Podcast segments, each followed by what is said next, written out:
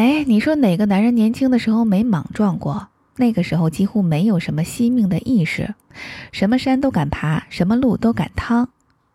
夜路走多了，难免撞鬼。后来到底还是出了几次事儿，断过两回肋骨，残过几根手指。但好歹命贱，藏地的赞神和念神懒得收我。左手拇指残在滇藏线上。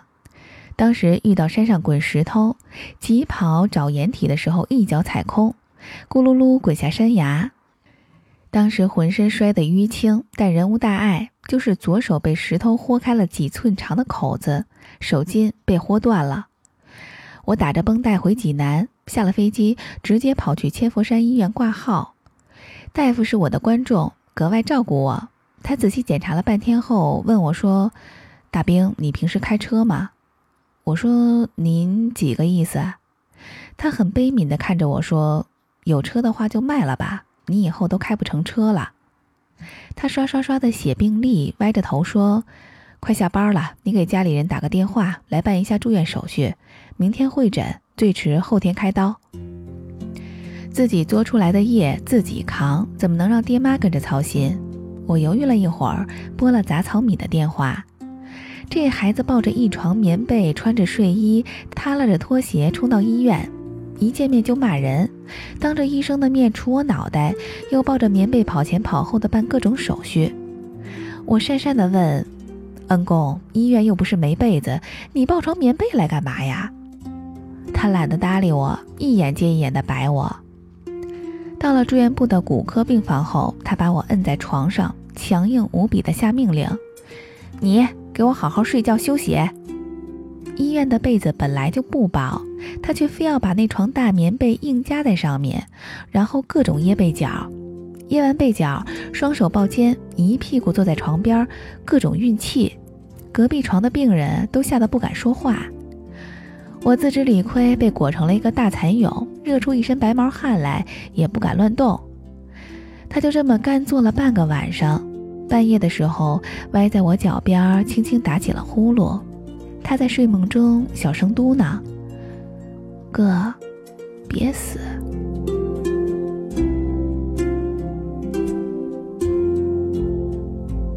我坐起来，偷偷叼一根烟，静静地看着他。清凉的来苏水味道里，这个小朋友在我脚边打着呼噜，毛茸茸的睡衣，白色的扣子，小草的图案。一株一株的小草。会诊的时候，他又狠狠地哭了一鼻子。医生给出的治疗方案有两套：A 方案是在拇指和手腕上各切开一个口子，把已经缩到上臂的手筋和拇指上残留的筋扽到一起，在体内用进口物料缝合固定；B 方案是把筋扽到一起之后，用金属丝穿过手指，在体外固定。据说还要上个螺丝，治疗效果相同。B 方案遭点罪，但是比 A 方案省差不多一半的钱。我想了想，说那就 B 方案好了。没办法，钱不够。那一年有个兄弟借钱应急，我平常没有什么大的开销，江湖救急本是应当，就把流动资金全借给了他。现在连工资卡的余额算在内，账户上只剩下两三万块钱。刚好够 B 方案的开支，B 方案就 B 方案，老爷们家家的皮糙肉厚，遭点小罪而已，没什么大不了的。大夫说：“确定 B 方案是吧？”我说：“啊。”杂草米忽然说：“哎，借钱的事儿他不是不清楚，银行卡什么的都在他那儿保管，他不会不知道账户余额。”我说：“B。”他大声说：“哎！”我说：“一边去，你别闹啊！”他立马急了，眼泪汪汪的冲我喊：“你才别闹！治病的钱能省吗？”他一哭就爱拿手背捂眼睛，当着一屋子医生护士的面，呜呜的哭了起来。我觉得太尴尬了，摔门要走。医生拦住我打圆场：“好了好了，你妹妹这是心疼你呢。”当着一屋子外人的面，我又脸红又尴尬，想去劝他别哭，又抹不下脸来。又气他，又气自己，到底还是摔门走了。一整个下午，杂草敏都没露面。到了晚上，我饿得要命，跑到护士值班房蹭漂亮小护士的桃酥吃。正吃得高兴呢，杂草敏端着保温盒回来了。他眼睛是肿的，脸貌似也哭胖了。他把保温盒的盖子掀开，怯生生地拿到我面前说：“哥哥，你别生气了，我给你下了面条。一碗西红柿鸡蛋面，冒着热气，西红柿切得碎碎的，蛋花也碎碎的。我蹲在走廊里，稀里呼噜地吃面条，真的好吃，又香又烫，烫得我眼泪噼里啪啦地往碗里掉。”从那一天起，只要吃面，我只吃西红柿鸡蛋面，再没有吃到过那么好吃的西红柿鸡蛋面。我吃完了面，认真的舔碗，杂草米蹲在我旁边，小小声地说：“哥，我以后不凶你了，你也别凶我了，好吗？”我说：“嗯嗯，谁再凶你，谁是狗。”我腾出一只手来，敲敲他的头，然后使劲儿把他的短头发揉乱。他乖乖地伸着脑袋让我揉，眯着眼笑。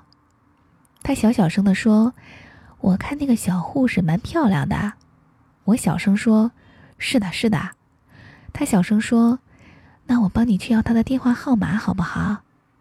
我说：“这个，这个。”小护士从门里伸出脑袋来，也小小声地说：“他刚才就要走了，连我 QQ 号都要了，还吃了我半斤桃酥。”最后到底还是执行了 A 方案。他知道我死要面子，不肯去讨债，也不肯找朋友借，更不愿向家里开口。缺的钱他帮我垫了。他工作没几年，没什么钱。那个季度他没买新衣服。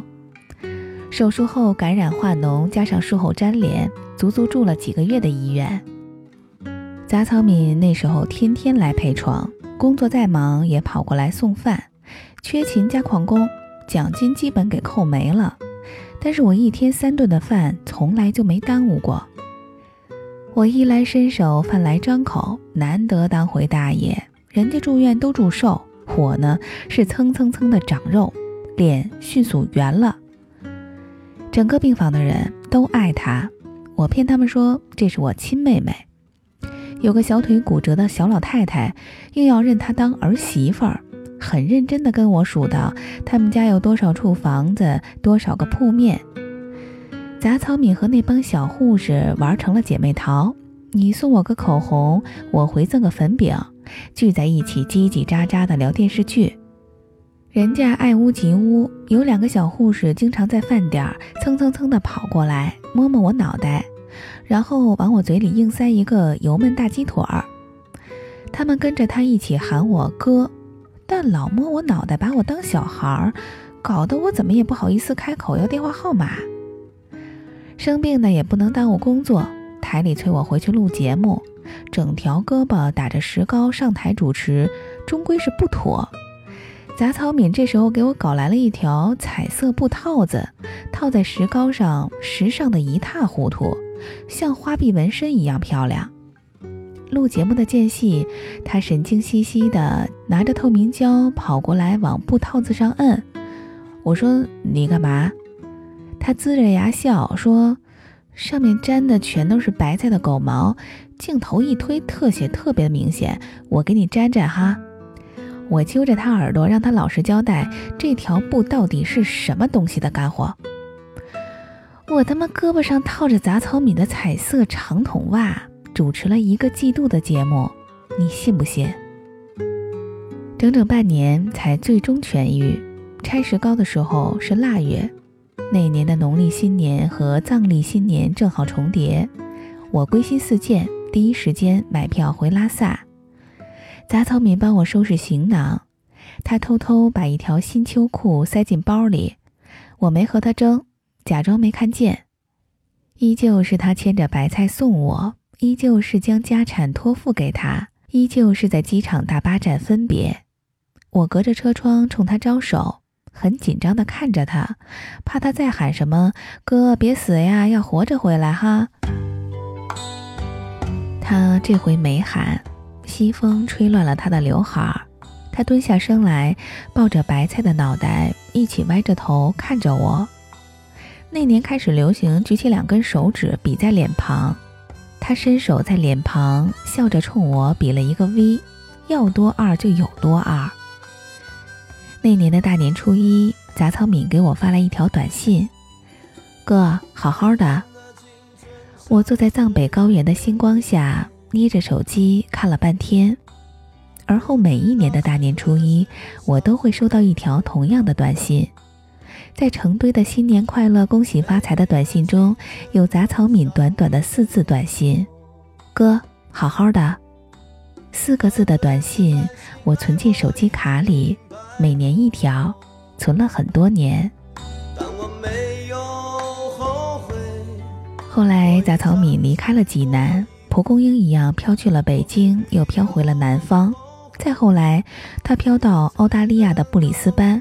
在当地的华语电台当过主持人，热恋又失恋，订婚又解除婚约，开始自己创业，做文化交流，也做话剧，天南海北，兜兜转转，辛苦打拼。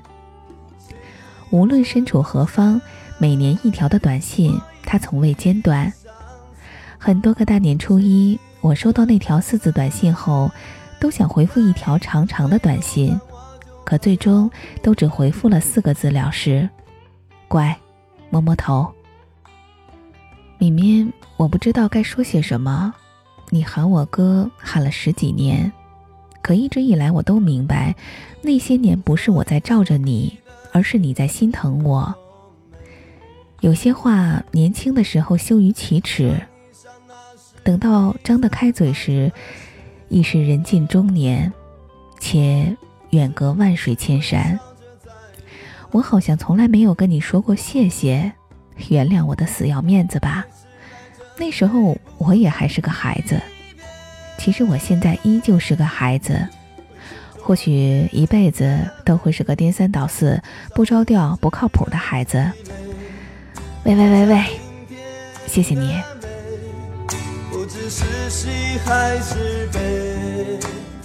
我路过了许多的城市和村庄，吃过许多漂亮女孩子煮的面，每一个姑娘都比你胸大，比你腿长，比你长得好看，可是没有一个能煮出你那样的面来，又烫又香的西红柿鸡蛋面，烫的人眼泪噼里啪啦的往碗里掉，真想再吃一次呀！今宵除夕，再过几个小时就能收到你的新年短信了。此时我这里有酒有琴，有满屋子的江湖老友。你呢？杂草一样的你，现在摇曳在何方？好好的，乖，摸摸头。大兵，除夕夜于云南。还好，可以回忆那段时光。